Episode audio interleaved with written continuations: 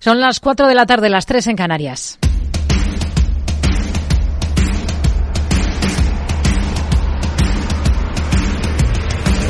No decida lo que hará el mercado. No se salte las normas de su operativa. No se deje dominar por sus emociones. Mercado Abierto con Rocío Arbiza.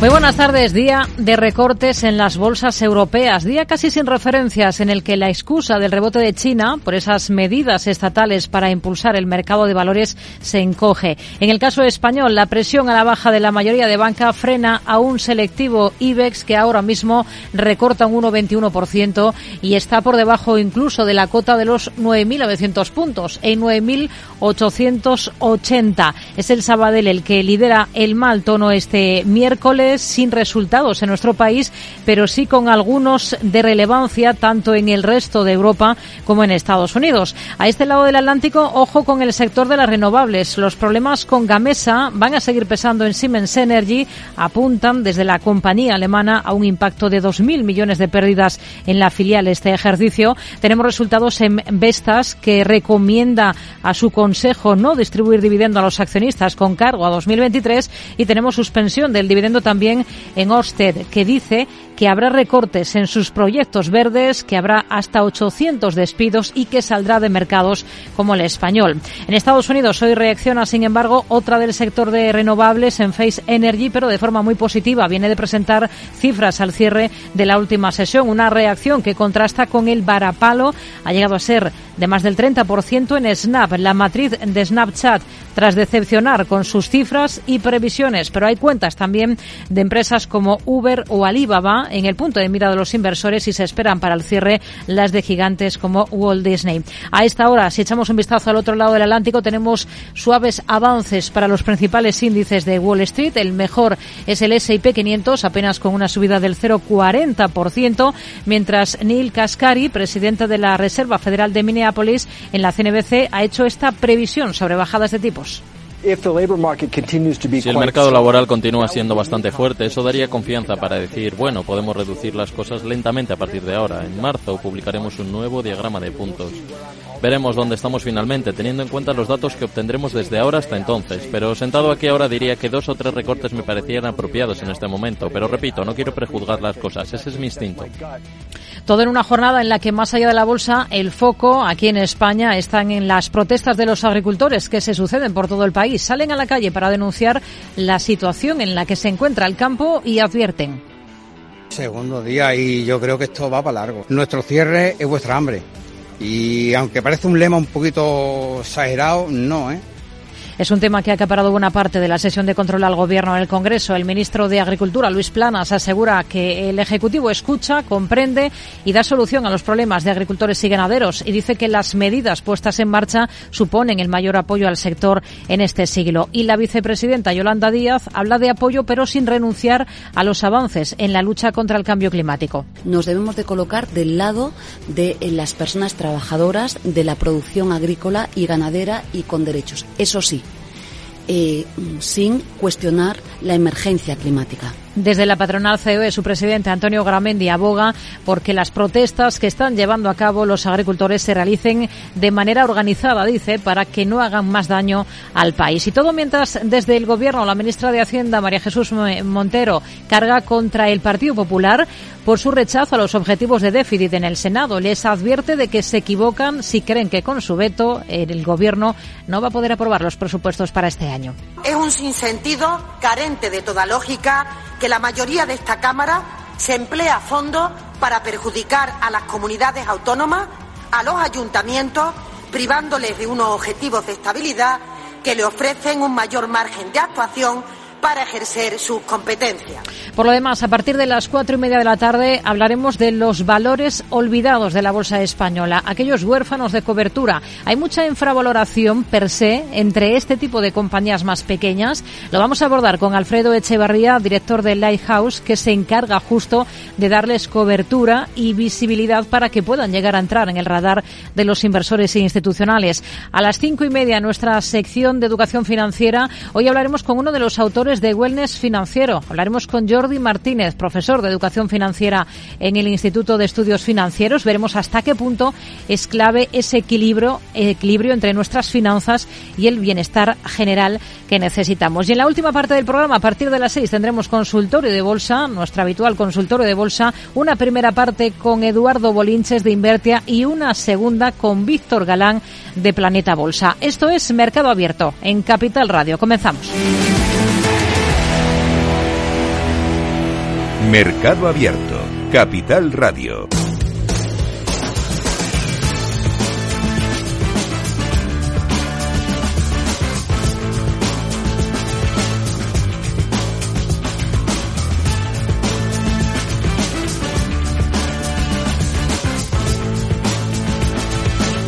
Lo primero es echar un vistazo al principal mercado del mundo, Estados Unidos. Ahora mismo tenemos tono positivo generalizado en los índices, aunque son avances discretos. Tenemos al S&P 500 repuntando un 0,33% y es el índice que mejor tono registra. Hoy tenemos alguna referencia macro al otro lado del Atlántico, como el déficit comercial estadounidense, que aumenta de forma ligera en diciembre. Lucía Martín, muy buenas tardes. Buenas tardes, pero a pesar de ello se ha contraído de forma brusca en el conjunto de 2023 al disminuir las importaciones y aumentar las exportaciones. En concreto, el déficit comercial ha aumentado un 0,5% hasta los 62.200 millones en el último mes del año, en línea con lo esperado. Para el conjunto de 2023, el déficit comercial se ha reducido un 18,7%. Esto supone quedar en el 2,8% del PIB por debajo del 3,7% que se registraba en 2022. Las solicitudes de hipotecas en Estados Unidos suben un 3,7% en la última semana. Tras haber registrado un descenso del 7,2% en la semana anterior. Por su parte, el tipo de interés medio en las hipotecas a 30 años se ha mantenido en el 6,80%, dos décimas porcentuales más que la semana anterior. Moody's rebaja la calificación del banco New York Community Bancorp a bono basura. La entidad que rescataba al Signature Bank lucha ahora por su propia supervivencia mientras sufre el castigo del mercado. Y ahora la agencia de calificación Moody's, que la semana pasada ponía en revisión los ratings de la entidad, ha recortado en dos escalones esa nota de solvencia como emisora largo plazo del banco. Pasa así desde B mayúscula doble A minúscula 3 a B mayúscula A minúscula 2. Esto es dos peldaños dentro del grado especulativo o bono basura. Uber deja atrás las pérdidas y comienza a ser rentable en 2023. La compañía ha logrado un beneficio neto atribuido de casi 1.900 millones de dólares en contraste con las pérdidas de más de 9.100 millones de un año antes, cuando se veía penalizado por ajustes en la valoración de inversiones. En cuanto a los ingresos, han crecido un 17% hasta superar los 37.200 millones. El EBITDA se ha disparado un 137% por encima de los 4.000 millones. Tenemos resultados de Alibaba, gana un 56% más en sus primeros nueve meses fiscales y amplía su programa de recompra de acciones. El gigante chino del comercio electrónico ha logrado un beneficio neto de más de 76.400 millones de yuanes, esto es unos 10.700 millones de dólares en esos nueve primeros meses de su año fiscal, de abril a diciembre. Supone un 56% más que hace un año. Los ingresos en el periodo han crecido un 9%, pero en todo caso han quedado por debajo de las previsiones. Alibaba también ha anunciado un aumento de 25.000 millones de dólares en su programa de recompra de acciones y desde la compañía dicen que esto demuestra su confianza tanto en las perspectivas de sus negocios como en su flujo de caja. Jan Brands no alcanza las previsiones de beneficio en el cuarto trimestre del 23. Un periodo en el que el beneficio neto ha sido de 463 millones por encima de los 371 del año pasado, pero su beneficio por acción de 1,26 dólares ha quedado 15 centavos por debajo de las previsiones. Los ingresos de algo más de 20.000 millones también han quedado por debajo de lo esperado, ya que sus marcas KFC, Taco Bell y Pizza Hut han registrado ventas más débiles. Y tenemos en el punto de mira también a Roblox, supera estimaciones en su cuarto trimestre fiscal. La compañía ha registrado números rojos con una pérdida de 52 eh, centavos, pero ha quedado mejor que los 55 que esperaban los analistas, los ingresos de 1.130 millones, también han superado previsiones. El desarrollador de videojuegos genera ingresos gracias a las ventas de su moneda virtual llamada Robux, que los jugadores utilizan en esas funciones premium del juego. El número de usuarios activos ha crecido un 22% en este periodo hasta los 71,5 millones. Son algunos de los títulos que destacan en esta jornada. Todos ellos han presentado resultados, otros como BF Corp está con caídas, están con caídas de más del 11%, Paramount Global con descensos que se acercan a esta hora a los 6 puntos porcentuales. También tenemos cifras después de resultados en las últimas horas en Gilead Sciences que está recortando más de un 4%. En el lado positivo también hay algunos nombres eh, y algunos llamativos en Face Energy. Hoy le toca rebotar pues casi un 16% tras sus últimos resultados. Esto arrastra también en el lado positivo esta jornada a SolarAge Technologies que registra avances del 7%. Vamos a mirar al mercado estadounidense con Celso Otero, gestor de fondos de Renta 4 Gestora. Celso, muy buenas tardes. Hola, buenas tardes, Rocío. ¿Qué tal? tenemos tono positivo a esta hora, por lo menos en los índices de Estados Unidos, aunque son ganancias bastante discretas. Y tenemos también alguna referencia, aunque esta semana la verdad es que son datos más flojos, por el lado macro, ¿no? Eh, tenemos ese dato de balanza comercial estadounidense de diciembre. ¿Qué le ha parecido? Sí, la verdad es que hemos visto una reducción del déficit comercial, ¿no? De, pues importante, de casi un 20% desde los máximos del 2022 donde estamos viendo cómo los bienes importados están disminuyendo, ¿no? Esto se debe principalmente a una menor acumulación de inventarios, ¿no? Por parte de las compañías y también un cambio en, la, en los consumidores donde se están centrando más en compra de servicios o de experiencias, ¿no? Más que en bienes como vinieron acumulando más en, en la época de la pandemia, ¿no? Lo vemos eh, positivo para, para un poco en, los datos de en su aportación al PIB, ¿no? Esos datos de exportaciones, pero también hay que decir que en, que no es donde está los principales focos de atención de ahora mismo el mercado, donde nos estamos inmersos en medio de una temporada de resultados y donde el SP500 está ahí en los máximos históricos jugando con los 5.000 puntos. Hmm. Tenemos en el punto de mira a muchas compañías que están estos días presentando cuentas. Por ejemplo, hemos tenido antes del arranque de esta sesión las cifras, los resultados de Uber. ¿Con qué se queda?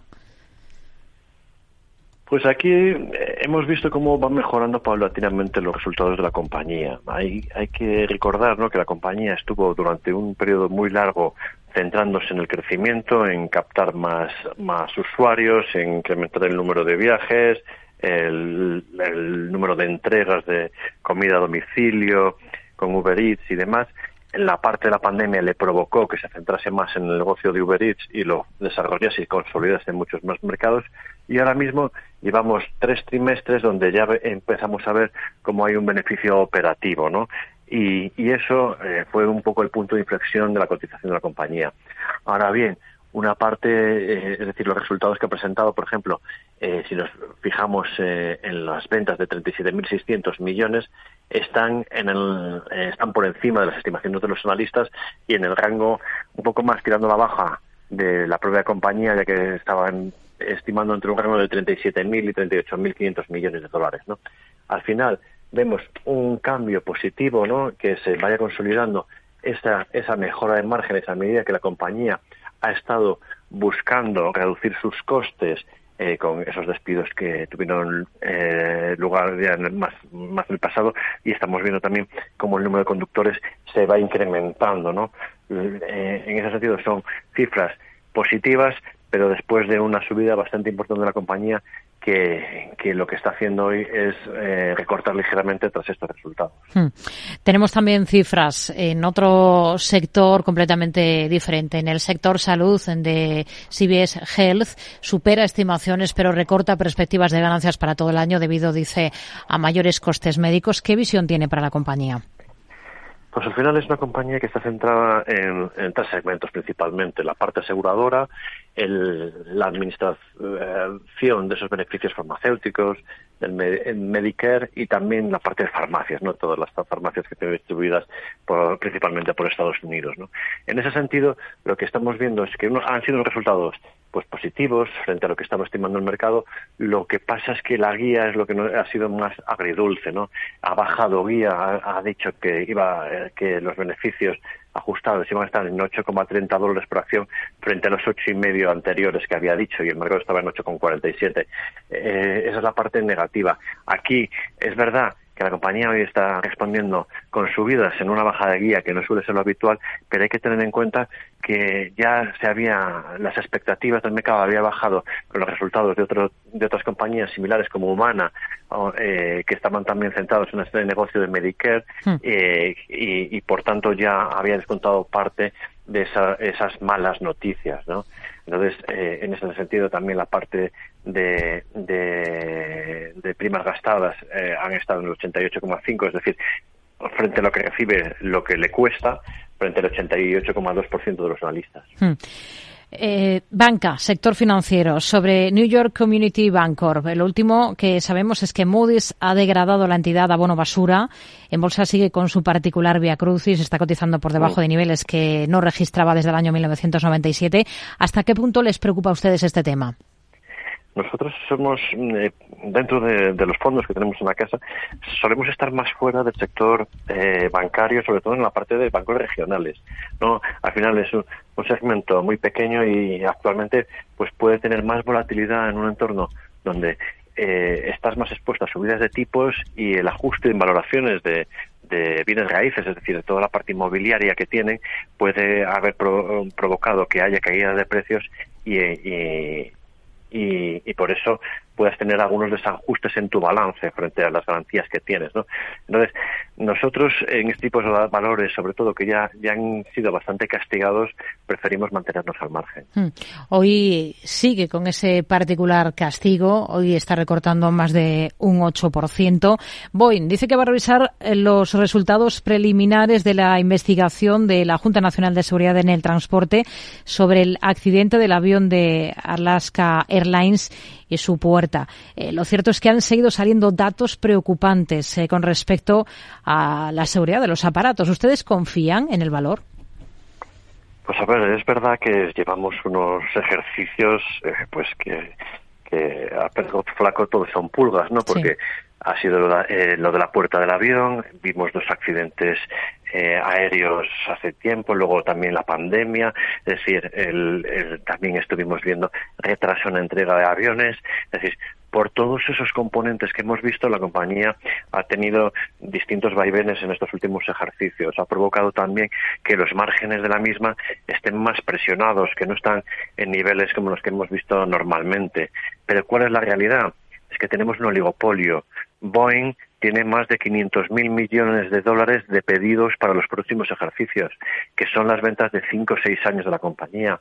Eh, realmente hay dos fabricantes de aviones en el mundo y nosotros consideramos que a pesar de, todas las dificultades que puede tener la compañía, eh, podemos entrar en una compañía donde actualmente tenemos los márgenes presionados, que no consideramos que en el corto plazo eh, es, no, consideramos que sea una historia de, de beneficio rápido, de cambio en el corto plazo, pero si tenemos puesta la vista en el medio y largo plazo, lo que deberíamos ver es una paulatina recuperación de sus márgenes, de sus ventas y que vuelva la confianza de los inversores hacia la compañía. Disney, al cierre de la sesión en Estados Unidos, va a presentar resultados. ¿Qué espera de esos números de la compañía que, por cierto, se ha unido a Fox y a Warner Bros. Discovery para lanzar una plataforma conjunta de streaming centrada en deportes?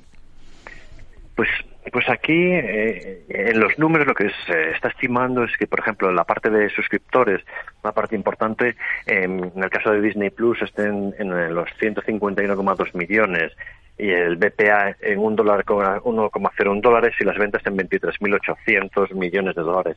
Pero ya centrándonos un poco más eh, sobre lo, realmente que, que, deberíamos estar mirando en sus resultados, es ver hacia dónde se dirigen esos márgenes, ¿no?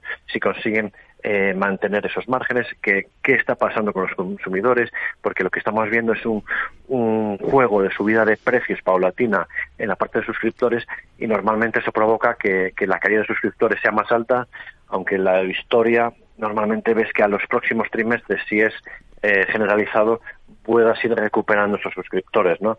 Pero esos serán los temas principales que mm. estaremos mirando en los resultados de la compañía. Y en PayPal, eh, eh, ¿qué esperan ustedes? ¿Son optimistas, son positivos con los resultados que también va a presentar la compañía al cierre?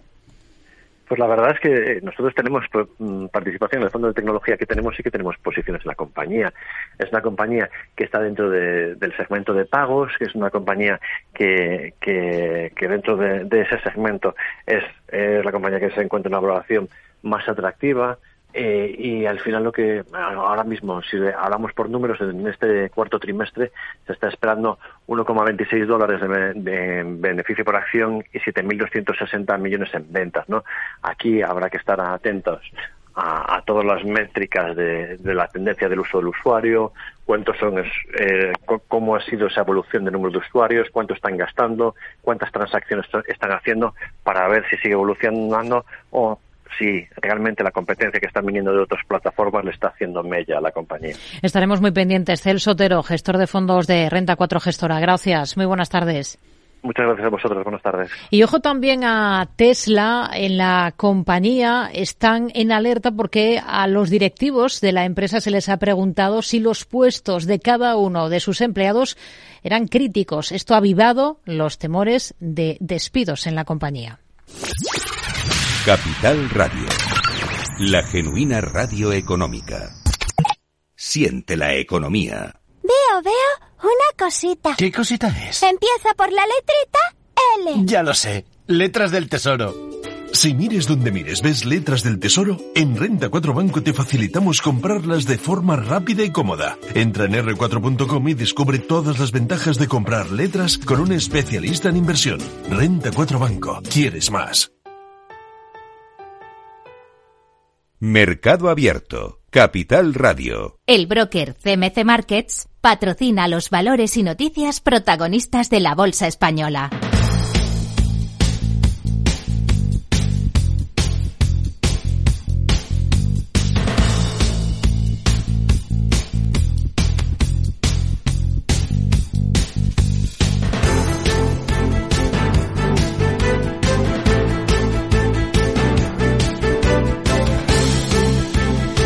Miramos a la bolsa española, miramos al IBEX 35, cede un 0,90%, está en 9.912 puntos. El Santander podría enfrentarse a una posible demanda colectiva en Estados Unidos por la cuenta ligada a Irán. Alejandra Gómez, muy buenas tardes. Muy buenas tardes, sí, porque algunas firmas de abogados han hecho un llamamiento a los accionistas que quieran iniciar un pleito contra la entidad sobre unas posibles violaciones de las leyes federales por parte de la compañía de botín. Este llamamiento legal se produce tras conocerse las informaciones de Financial Times sobre el movimiento de dinero en Santander UK de una empresa petroquímica iraní sancionada. María Dolores Dancausa recibe 30.000 acciones de Bankinter como retribución variable. Así es, la todavía consejera delegada de Bankinter, que a partir de marzo pasará a ser presidenta no ejecutiva de la entidad, ha recibido este pago valorado en más de 170.000 euros. A cada título se le han otorgado un valor de 5,75 euros, el precio de cierre de la cotización de Bankinter el pasado 29 de enero. Podemos pide al gobierno reforzar el impuesto a la banca. Con el fin de que pase a recaudar la mitad del beneficio beneficio de las entidades hasta el 2030. En palabras de Ione Belarra, la líder de la agrupación morada en el Congreso de los Diputados. Aprobemos conjuntamente, le tiendo la mano, un impuesto serio, un impuesto valiente, un impuesto que implique el 50% de los beneficios de los bancos españoles los próximos seis años para que podamos recuperar de una vez por todas ese rescate bancario. El nuevo ministro de Economía, Carlos Cuerpo, ha respondido que no contempla el refuerzo de este tributo y ha recordado la necesidad de que el sector sea solvente para aportar el crecimiento económico. Un crecimiento equilibrado, sostenible y justo. Y para ello, efectivamente, venimos consiguiendo acuerdos trabajando con el sector financiero en materias muy importantes, desde la inclusión financiera, inclusión financiera respondiendo a las demandas de nuestros mayores, a la demanda del mundo rural, en el alivio hipotecario para los hogares que más lo necesitan, o incluso introduciendo, por supuesto, el gravamen a la banca para que el sector contribuya de de manera justa, arrime el hombro en la financiación del escudo social. Y seguiremos trabajando, seguiremos trabajando por conseguir este objetivo de un crecimiento robusto, pero equilibrado y justo. Por cierto que sobre el sector financiero, los sindicatos inician mañana la mayor movilización del sector financiero en décadas para exigir la recuperación salarial y la mejora de las condiciones laborales después de que las negociaciones entre patronales y sindicatos hayan finalizado sin éxito tras semanas de conversaciones. La movilización a la que llaman a participar está convocada este jueves en el centro de Madrid. Los representantes de los trabajadores demandan incrementos salariales de entre el 17 y el 23% en tres años, acordes dicen con los beneficios del sector y reclaman además que las entidades fijen topes en los intereses de los préstamos concedidos a la plantilla ante la subida del Euribor. Por cierto que los bancos deberán ofrecer transferencias instantáneas instantáneas gratis o al mismo precio que las ordinarias. Es una decisión que ha tomado este miércoles el Parlamento Europeo tras aprobar el reglamento con 599 votos a favor, 7 en contra y 35 abstenciones en la Cámara Comunitaria. Desde el Parlamento resaltan que el objetivo es popularizar este tipo de operaciones y rebajar los precios de los movimientos bancarios. Tenemos en el punto de mira a otras eh, compañías fuera del IBEX, a OHLA, porque se ha adjudicado la construcción de un nuevo hospital en Tarragona. Y también miramos a CAF, que envía a Birmania sus primeros trenes tras un acuerdo con Mitsubishi. Un envío inicial de trenes que llegaba el lunes al puerto de Tilaba, en Rangún, la antigua capital y principal ciudad del país. En la región, según medios locales, esos trenes de seis vagones deberán contemplar un periodo de prueba antes de estar completamente operativos.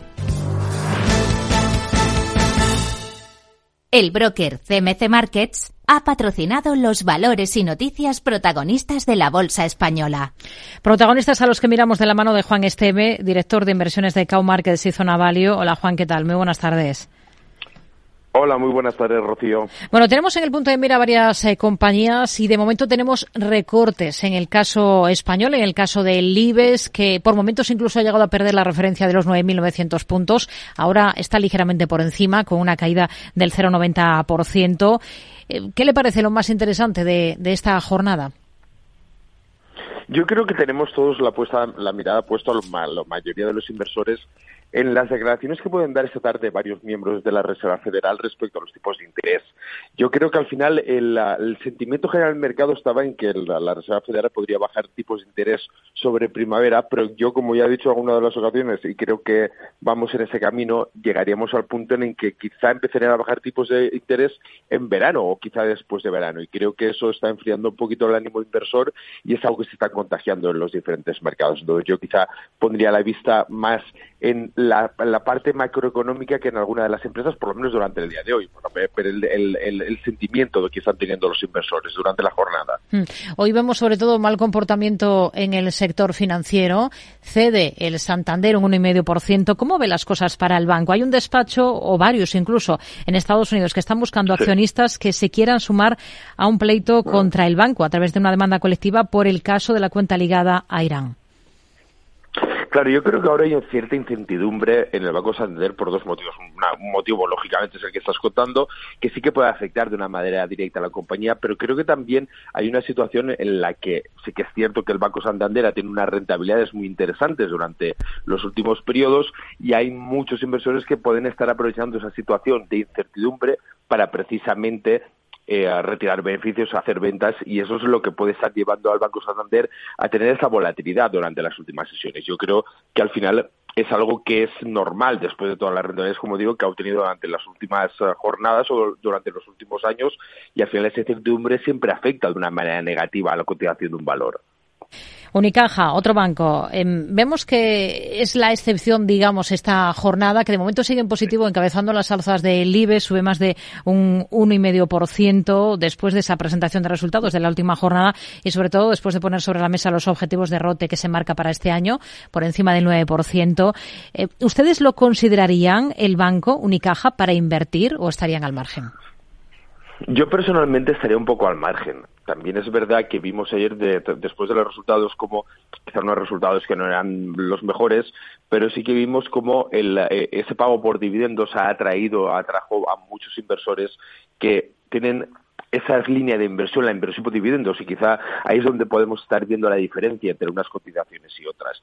Ahí también hay que valorar cuál es el objetivo de cada cartera, cuál es el objetivo de cada modelo de inversión, si dirigirse hacia una inversión más de dividendos o a una inversión más de renta variable. Repsol, hoy hay resultados en varias del sector, en Europa como Total Energies, la francesa como Equinor. Para la española, ¿cómo ve la situación ahora? Yo creo que tiene una buena situación, más que nada por la diversificación que ha hecho en los últimos años. Al final, Repsol ahora mismo ha hecho unas inversiones bastante importantes en diferentes sectores y en diferentes infraestructuras que le han permitido tener una diversificación lo suficientemente importante, lo suficientemente potente como para poder aguantar diferentes envites que pueda tener el mercado o que puedan tener empresas del mismo sector. Por lo tanto, yo no me fijaría tanto en, cómo lo están comportando las empresas del mismo sector, que al final sí que va, le va a afectar, porque si tiene un comportamiento negativo o positivo, le afectan directamente en las cotizaciones. Pero yo me fijaría más en, esos movimientos que iba haciendo Repsol para poder desligarse o, no centrarse tanto en su modelo de negocio principal. Hmm. ¿Por qué esa debilidad que estamos viendo últimamente tan clara en Naturgy? ¿Qué le gusta y qué no le gusta de esta compañía? Yo creo que más debilidad es volatilidad. tendríamos que retortaernos bastante en Naturgy al ver que quizá en algunos momentos ha sido una empresa que ha estado demasiado sobrevalorada o, o quizá ha pegado demasiado optimismo de cara a los inversores. Y ese exceso de optimismo puede que le esté pesando ahora mismo y los inversores estén retirando sus inversiones o rotando sus propias carteras para encontrar valores quizá más rentables. No creo que Naturgy tenga un problema de base como compañía, sino que quizá yo me centraría más en esa rotación de activos o en esa sobrevaloración que ha tenido en algunos momentos. Hmm. OHLA es noticia, se ha adjudicado la construcción de un hospital en Tarragona. ¿Qué visión tiene para la compañía constructora? Yo creo que está en, un en una buena situación, está posicionándose de una manera bastante positiva. Tenemos que, no tenemos que comparar quizá las inversiones que tiene OHL con otras empresas o, con otras grandes compañías, pero esos movimientos que va haciendo y esa diversificación también en su modelo de negocio, en nuevos proyectos que va adquiriendo, yo creo que es al final lo que le va a hacer es generar una rentabilidad o un valor a medio largo plazo a la compañía. Yo la, la miro con buenos ojos. Hmm. De entre los valores más allá del IBEX, de los valores del mercado continuo, Juan, ¿qué tres compañías ven ustedes especialmente interesantes y por qué? Pues yo me fijaría en dos. Una es OHL, como has comentado, y otra es CAP. Son dos compañías que tradicionalmente han tenido un comportamiento bastante positivo. Como he dicho anteriormente, pues en OHL los proyectos que está llevando a cabo, en CAP las ventas que está realizando. Yo creo que serían dos de las compañías en las que si queremos diversificar, ya tanto saliéndonos un poquito del IBEX, que al final son las compañías eh, más punteras o las que todas tenemos en mente, estas dos compañías serán una buena opción para mirarlas y, y poder generar una cartera bastante diversificada con una renta bastante interesantes. Nos quedamos con estos dos nombres. Juan Esteve, director de inversiones de Cow Markets y Zona Value. Gracias. Muy buenas tardes. Un placer. Buenas tardes.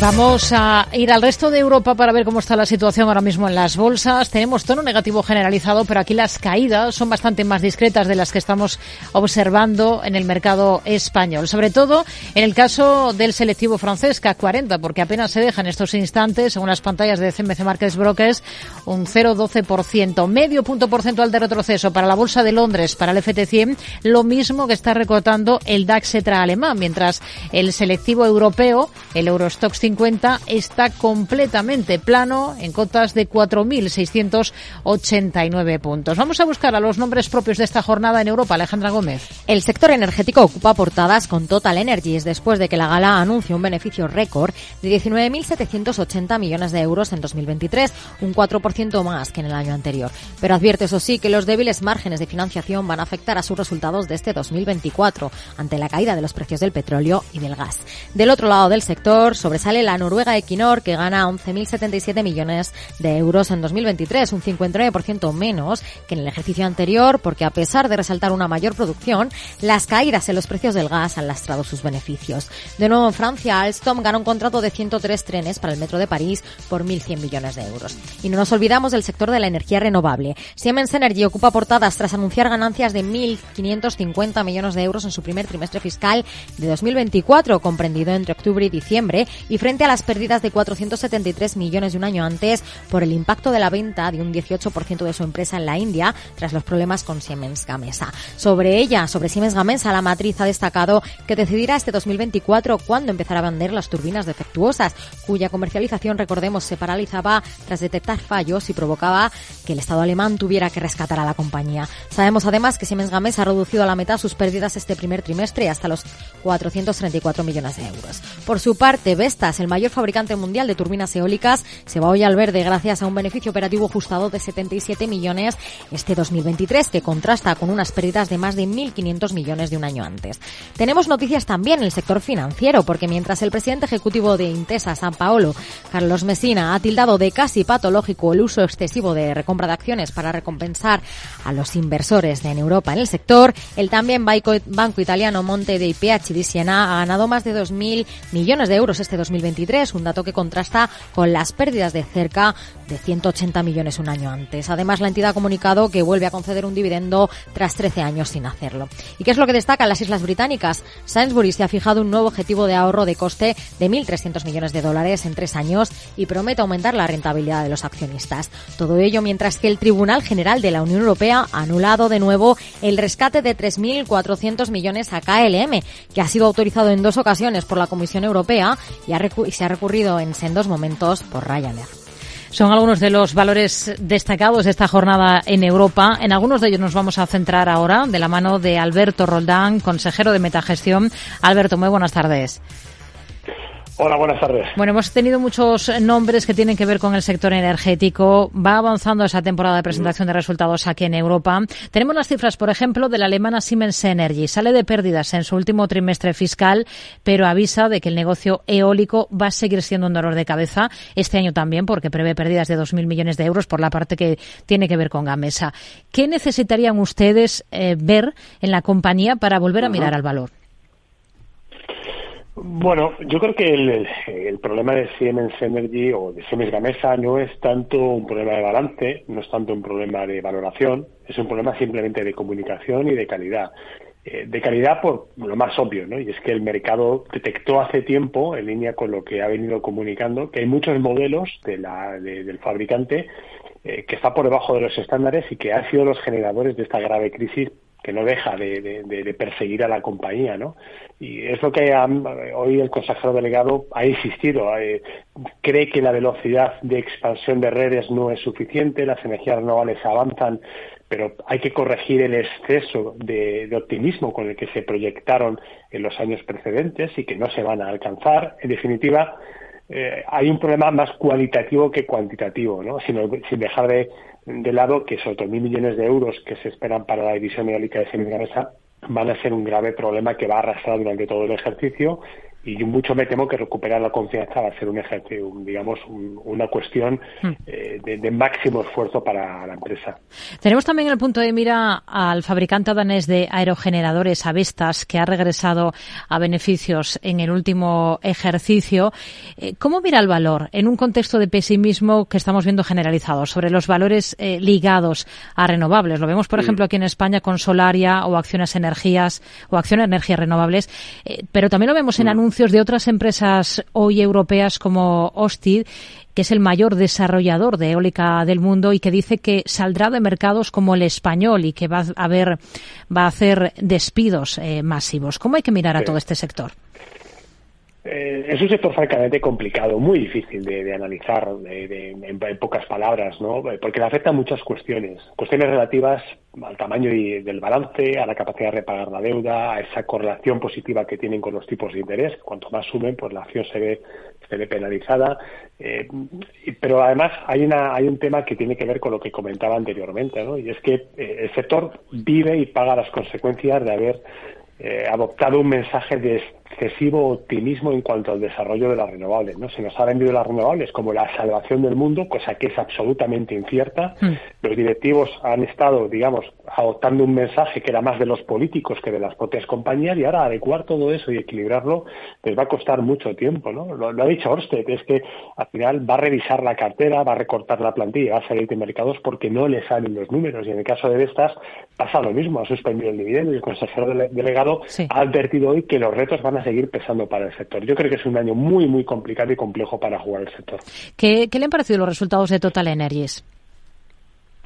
Resultados de calidad muy buenos, generación de caja, el negocio sigue evolucionando hacia una transición más limpia, más verde, en fin, todo este efecto marketing que la compañía está vistiendo muy bien, pero la realidad es que si miramos el negocio puro, que es eh, la generación de energía y la extracción, mejor dicho, de energía primaria, que es petróleo, eh, sigue generando mucha caja y permitiendo pues eh, tener un balance de que aminora la capacidad de, de apalancamiento de deuda y sigue pagando un dividendo extraordinariamente elevado pero no es suficiente. El mercado no le gustan esas compañías, no las van a comprar y yo creo que eh, esta tendencia va a seguir. Y, dejando de lado incluso los precios del petróleo, aunque el precio del petróleo se fuera a 100, mucho me temo que estas empresas no creo que vayan a reaccionar a ese efecto. Pero bueno, dicho esto, yo creo que los resultados son de bastante calidad. Hmm.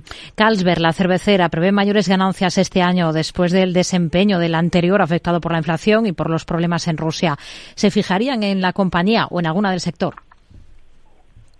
Bueno, eh, vienen de un año complicado por el impacto de costes que ha sido muy variable, los márgenes se han movido mucho y luego no, olvidemos que para los productores de bebidas eh, europeos eh, la exposición a China y al continente asiático pues les pesa mucho y les afecta, ¿no? Yo creo que la confianza es muy dispersa. En, el negocio puro cervecero, yo creo que hay que esperar el año para ver cómo evolucionan los volúmenes, las demandas y sobre todo cómo se se atempera el efecto de subida de precios que han aplicado durante estos últimos trimestres. ¿no? Y mm. yo creo que ahí tengo dudas porque haciendo un poquito de números el cash de las compañías no sale tan optimista, o al menos en todas. Hay alguna que posiblemente sea interesante, pero no en todas. En Londres, ¿qué le parece la estrategia de Sainsbury de aumentar el gasto en capital para impulsar las ganancias?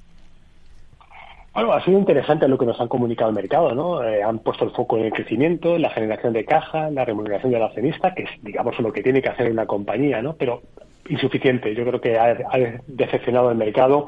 Eh, digamos que el, negocio retail que va a generar unos 500 millones de libras al año de free cash flow está por debajo de lo que el mercado podía estar esperando y yo creo que eso ha decepcionado algo a los inversores.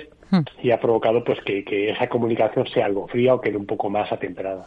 Está recortando y con fuerza el valor. Una cosa más, habla mucho de los siete magníficos en Estados Unidos. Si tuviésemos que seleccionar los europeos, ¿qué par de títulos elegirías sin dudar? Bueno, eh, eh, así a bote pronto no hay una clara comparabilidad porque evidentemente estamos hablando de compañías muy diferentes y no encontramos una parecida, ¿no? Pero eh, está claro que esas imágenes o esas figuras que tenemos en cabeza, tipo Novo Nordisk o Louis que son las compañías por market cap más, más elevadas y con las que podríamos establecer un ligero paralelismo, insisto, en la idea de que son negocios completamente diferentes, si tuviera que elegir una me quedaría con Novo Nordisk porque es el ejemplo típico de calidad a un precio alto pero con mucha calidad en el negocio y además con una tendencia positiva porque, como vengo reiterando en las últimas comparecencias, a mí me parece que el sector de salud es un sector para tener en cartera con un juego de manera activa. Alberto Roldán, consejero de Metagestión, gracias. Buenas tardes. Adiós, buenas tardes. Capital Radio. Diez años contigo.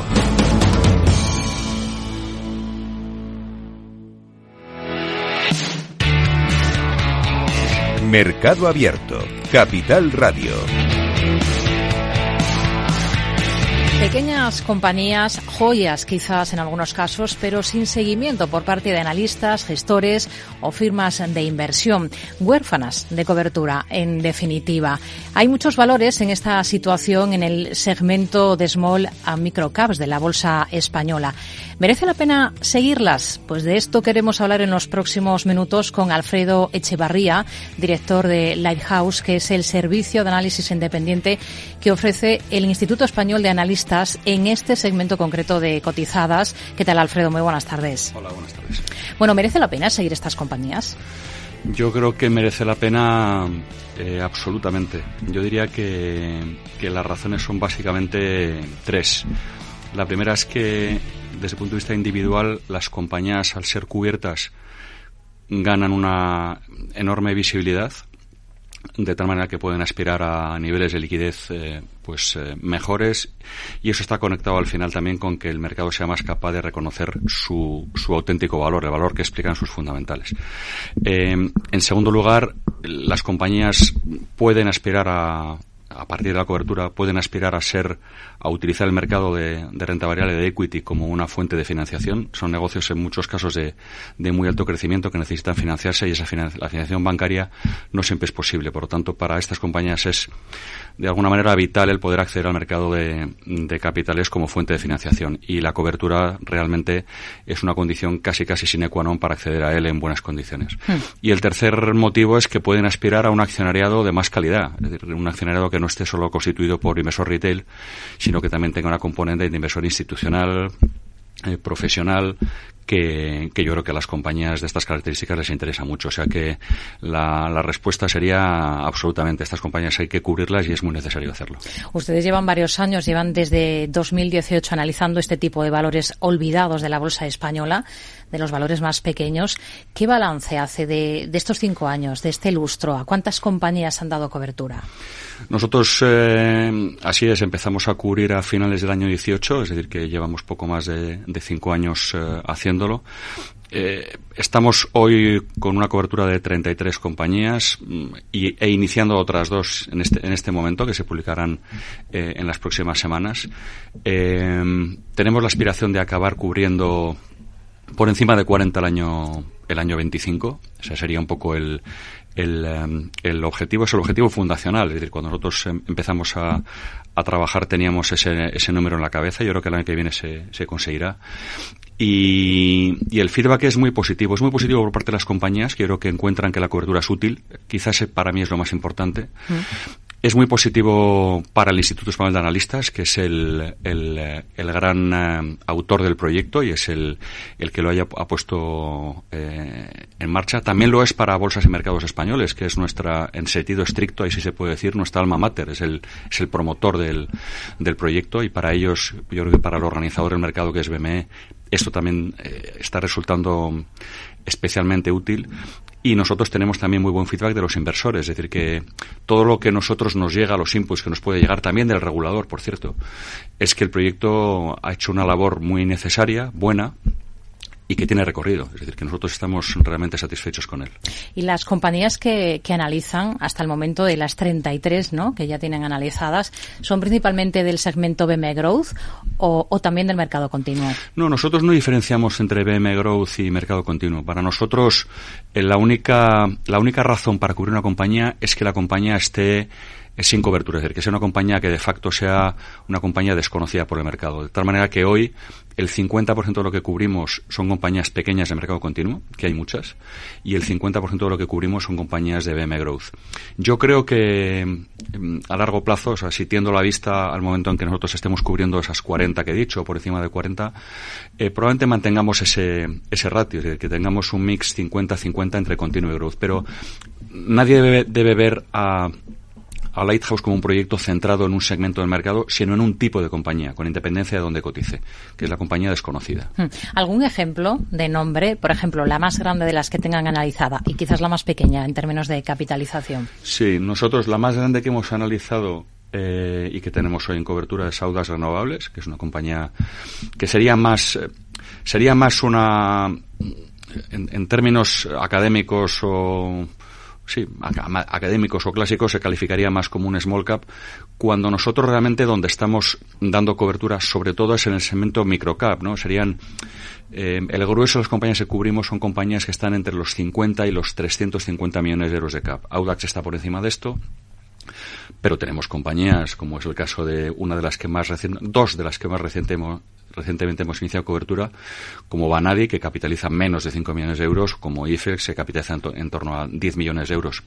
Para nosotros, y esta pregunta yo creo que tiene, tiene miga, ¿no? Eh, eh, no es el, el, criterio de, de, de, cobertura no es, no es tanto el tamaño de la compañía, sino es que la compañía esté sin cobertura y quiera ser cubierta. O sea, que desee ser cubierta y por tanto quiera acceder a esa visibilidad. Y como el proyecto es un proyecto de servicio, es un análisis subsidiario. Nosotros estamos aquí para que cuando no haya otra solución y una compañía quiera quieras, quiera realmente ser cubierta y acceder a las ventajas que nosotros vemos en ello y que yo creo que son objetivas, con independencia de su tamaño, Hmm. nosotros la cubramos. Esto es lo que explica que, por ejemplo, el caso de Banade, que es una cobertura que yo, yo creo que nosotros arrancamos en diciembre del 23, es un caso muy llamativo porque es especialmente pequeña. Pero eso es lo que explica muy bien por, para qué estamos nosotros. Es para cubrir aquello, con independencia de lo pequeño que sea, Hmm. que es desconocido y quiere ser cubierto. Y diría que se han encontrado en todo este tiempo que llevan trabajando, que llevan en marcha, eh, mucha infravaloración en las compañías hasta ese momento huérfanas de, de cobertura. La respuesta es sí. Eh, vamos a ver. Es, es, sí, afortunadamente, porque la lógica decía o dice que tiene que ser así, porque aquello que no es conocido tiende a cotizar siempre a múltiplos más bajos de los que merece, cotiza con un descuento. Porque el inversor, si tiene que invertir en aquello que desconoce, exigirá una, un descuento mayor, simplemente porque, porque la, el nivel de riesgo que asume y la seguridad que asume la inversión es más bajo. Eso es lo que dice la teoría. Y eso se cumple. Nosotros nos hemos encontrado con un, con un número de, de casos de compañías con infravaloraciones teóricas grandes muy alto. Por dar una referencia que yo creo que es gráfica, eh, si marcáramos que evidentemente es una simplicidad casi casi infantil, pero si marcáramos el, el rango de lo caro barato en 10 veces PER o 5 veces EV-EBITDA, es decir, si dijéramos que una compañía que cotiza por debajo de 10 veces PER ordinario o que cotiza por debajo de 5 veces EV-EBITDA recurrente, es una compañía que puede estar barata o que probablemente lo esté, un tercio de las compañías que nosotros cubrimos hoy están en esas circunstancias. Es decir, que es un, y ya digo que es un indicador muy agresivo y muy simplificador, porque muchas de ellas pueden estar caras y otras que están por encima de eso estarán baratas, ¿no? Nosotros no entramos a la valoración, pero eh, aquel que mire este segmento debe verlo como un eh, como una fuente potencial de ideas de inversión muy valiosas. Simplemente por eso, porque el desconocimiento suele llevar a múltiples atractivos. Hmm. Hablemos de cómo hacen ustedes ese análisis, porque es un análisis fundamental, entiendo, Sí. ¿no? ¿Y lo que hacen después de ese estudio es darle un precio objetivo a las compañías o no? ¿Cómo no, trabajan? No, nosotros, eh, nosotros no damos ni precio objetivo, mm, o sea, ni valoración, ni precio objetivo, ni recomendación. Eh, la razón, yo soy un absoluto convencido de esto, y, y la razón está en que el valor que tiene para el mercado mi valoración y recomendación, en mi opinión, humilde opinión de Alfredo Echevarría, es nulo. Nadie, nadie invertirá en una compañía de esas características porque yo diga que está barata. Sin embargo, eh, nosotros eh, creo que somos muy útiles en otro sentido, que es explicando bien los negocios y dando proyecciones financieras lo más en rigurosas, detalladas y solventes posible. De tal manera que el inversor, sobre todo el inversor institucional al que esencialmente va dirigido esto, este análisis se distribuye de manera universal, cualquiera puede acceder a él a coste cero, pero está pensado esencialmente para el institucional. He dicho al principio, en la primera pregunta, que una de las cosas que consigue Lighthouse, yo creo, es que un accionista institucional de calidad acceda a este análisis, ¿no? Y por lo tanto acceda a invertir a las compañías, quiere invertir en ellas. Este inversor lo que requiere esencialmente es que el negocio esté bien explicado y con credibilidad y darle buenas proyecciones financieras. Y nosotros hacemos eso y siempre damos proyecciones financieras a tres años, ¿no? Año en curso más dos. Y con eso cumplimos la función, yo creo, que es conseguir que ese inversor eh, el trabajo de que alguien le cuente el negocio y le ponga en suerte la inversión, hablando mm, de una manera taurina, ¿no? Mm. le ponga, digamos, eh, eh, una compañía en condiciones de ser conocida con cierta facilidad y arrancar el trabajo, es lo que hacemos nosotros. Hmm. ¿Cuántas compañías españolas calculan ustedes que, que, puede haber en estos momentos que no sigue nadie? Y no sé si hay algún eh, sector que esté especialmente olvidado. Sí, las, o sea, la, la pregunta habría que contestarla con dos números. Uno es intencionado, que es cuántas compañías habría sin cobertura si Lighthouse no existiera, ¿vale? Es una pregunta que a nosotros nos interesa que, que, se, que esté sobre la mesa, porque es lo que hace visible qué es lo que se ha conseguido. Eh, en mercados maduros, grandes, se, se, da por hecho que el nivel de orfandad suele estar más o menos en niveles del 30-35%. Es un número estándar y, y, y muy general, luego cada caso es un mundo. En el caso de España, el ratio de no cobertura, agregando mercado continuo y BM Growth, si Lighthouse no existiera, estaría en torno al 40% o algo por encima del 40% en el total del mercado. Hmm. Eh, y estaría algo por encima del 20% del mercado continuo. Lo que Lighthouse ha conseguido es que esos dos números ha conseguido. Lighthouse ha ayudado a conseguir, porque no somos los únicos que trabajamos en esta dirección. O sea, también está el broker convencional, está el análisis sponsorizado. Hay más, hay más digamos, entidades o, soluciones. ¿no? Pero yo creo que Lighthouse se ha contribuido decisivamente a que esos números bajen y se reduzcan más o menos a la mitad. Es decir, que hoy ese número de algo más del 40 en España, que estaba por encima de la media de mercados homologables eh, del 35, pues se habrá reducido más o menos eh, a la mitad en el total del mercado, ¿vale? En torno al 21 o 22%. Eh, y en el caso del mercado continuo, ese número de algo más del 20% de tasa de orfandad, si Lighthouse no existiera, se ha reducido al 11%. Es decir, que el número lo que de alguna manera prueba es que el proyecto ha sido efectivo es que aquello para lo que nació, que es para reducir las tasas de orfandad, se ha mm. conseguido. ¿Y por qué esas elevadas tasas de, orfandad tiene que ver con cuestiones regulatorias? En mi opinión, cero. O sea, la, razón esencial de esto es eh, que en valores pequeños e ilíquidos, digámoslo incluso más agresivamente, muy pequeños y muy líquidos, eh, el interés de una cobertura espontánea por el mercado. Antes hemos puesto el ejemplo de Telefónica, que sería Inditex, ¿no? Valores evidentemente muy grandes y muy líquidos que son cubiertos por 40, 50, 60 bancos en el mundo espontáneamente. Esa cobertura espontánea no deja de ser un negocio. Y ese negocio eh, hay un momento en que no se no se da las condiciones económicas no se dan para la cobertura porque la cobertura es costosa. Y, y por lo tanto los números, hablando en plata, no salen y por lo tanto las compañías no son cubiertas espontáneamente por el mercado. De tal manera que las compañías pueden, eh, pueden sentarse a esperar que la cobertura espontánea llegue por sí sola. Yo creo que eso en una compañía de menos de 300 millones de euros de CAP es difícil que ocurra, o pueden buscar una solución. ¿no? Lighthouse es una de las posibles. Hmm. Hablaba antes de la iliquidez. ¿Ese es el gran problema de estas compañías más pequeñas? Absolutamente. Sí, sí, sí, absolutamente. Son compañías que, que, tienen niveles de liquidez eh, frecuentemente muy pobres.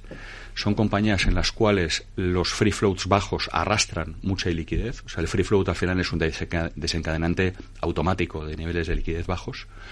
Y, en mi opinión, más allá de otros motivos, que también los hay, porque podríamos entrar a esto durante mucho tiempo eh, y, y, encontraríamos más razones y se podría hacer un análisis causal de la baja cobertura. Una baja cobertura, por cierto, que se ha acelerado en el tiempo. Es decir, que si nosotros hubiéramos hablado de esto hace 10 años, los niveles de cobertura hubieran sido mejores que hoy. Porque el problema de no cobertura en valores, sobre todo muy pequeños, se ha ido agravando con el tiempo y yo creo que va a tender a agravarse más cobertura espontánea, me refiero, ¿no? Hmm. Entonces, eh, muchas causas, pero para mí la esencial o la, mayor, ¿vale? Es la, es la iliquidez. Por eso, eh, Lighthouse ha aparecido eh, como, una, como una solución, y perdón por el palabra, pero es una solución sistémica. Es decir, que es una solución que el sistema aporta, ¿vale? Para que ese problema estructural, casi casi imparable de que compañías eh, que, con una combinación de tamaño free flow determinado difícilmente pueden aspirar a una cobertura espontánea tengan algo. ¿vale? Lighthouse fue un proyecto premiado por la Unión Europea, la Comisión Europea, el año 20, como un proyecto novedoso dentro de nuestro mínimo tamaño, porque somos unos pigmeos, ¿no? Pero ese proyecto como solución, ¿vale? como idea, fue premiado en ese momento porque permitía que las small caps cotizadas accedieran a algo que espontáneamente difícilmente iban a poder acceder por la iliquidez. Estar un poco olvidadas, digamos, de la mano de Dios, eh, estas, eh, hace que estas compañías em, no sean demasiado proactivas, por ejemplo, en cuestiones de sostenibilidad o no tienen nada que ver, no, no, no necesariamente.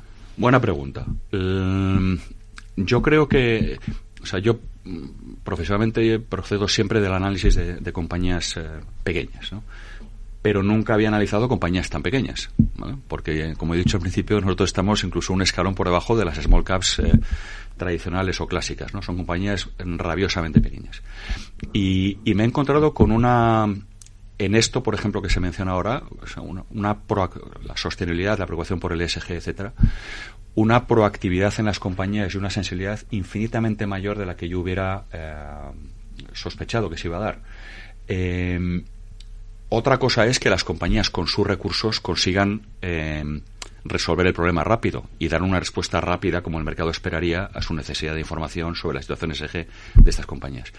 Pero la realidad es que las compañías creo que están en un punto especialmente bueno en esos términos, en términos de entender que eso les afecta y que tienen que solventarlo. De hecho, una cosa que ha hecho eh, Lighthouse desde el año 22 ha sido no solamente análisis fundamental clásico de las compañías, ¿vale? sino también eh, poner sobre la mesa una solución de certificación SG para esas compañías y compañías pequeñas que quieran acceder a eso dispongan de una solución. Hmm. Pues con esto nos quedamos. Alfredo Echevarría, director de Lighthouse, gracias por acompañarnos aquí en Mercado Abierto en Capital Radio. Muy buenas tardes. Muy buenas tardes. Tardes de Radio y Economía. Mercado Abierto. Con Rocío Arbiza. Lauri, decidido. La despedida la hacemos en Gandía. Prepara el bikini. Lauri, que en Gandía vive el ex de Jesse. Que nos vamos a Málaga. Lauri, que no. Que dan mal tiempo. A Bilbao. Pinchos y party. Lauri, una cosita. Que al final es despedida conjunta. Te hago administradora del grupo que no puedo más. En Renfe tenemos más de 1500 destinos para que siempre puedas llegar a donde quieras llegar. Nadie te da más. No todos los trenes son como Renfe. Renfe, tu tren. No sé qué pasa, no arranca. Se está inundando todo el garaje. Es mi hija, necesita un médico. En estos momentos, ¿qué seguro elegirías? Elige Mafre, el mejor servicio 24-7 en acción. Y con las ventajas de tener todos tus seguros, coche, hogar, salud, empresa y vida, en la misma compañía. Mafre, la aseguradora de más confianza en España. ¿Te interesa la bolsa? Invierte en acciones y fondos cotizados sin comisiones hasta 100.000 euros al mes. ¿Has oído bien? Sin comisiones. Más de 550.000 clientes ya confían en XTB. Abre tu cuenta totalmente online. Un broker, muchas posibilidades. xtb.com. A partir de 100.000 euros al mes, comisión del 0,2%, mínimo 10 euros. Invertir implica riesgos. Capital Radio. La genuina radio económica.